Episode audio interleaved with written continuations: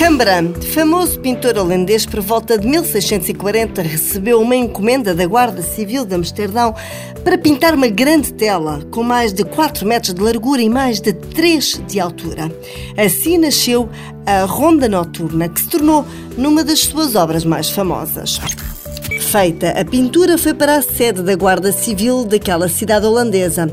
70 anos mais tarde mudaram a obra para a Câmara Municipal de Amsterdão, mas era muito grande para o sítio onde queriam colocá-la.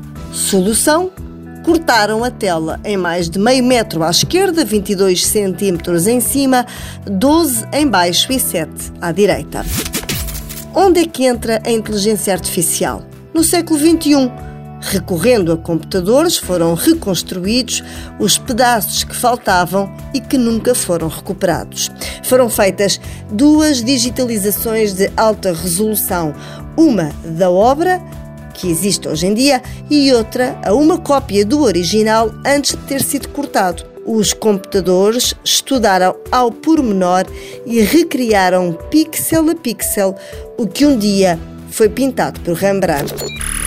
O resultado final da reconstrução está agora disponível para ser visto no Rijksmuseum, em Amsterdão. Como o tempo ainda não está muito para viagens, também pode espreitar no site do museu.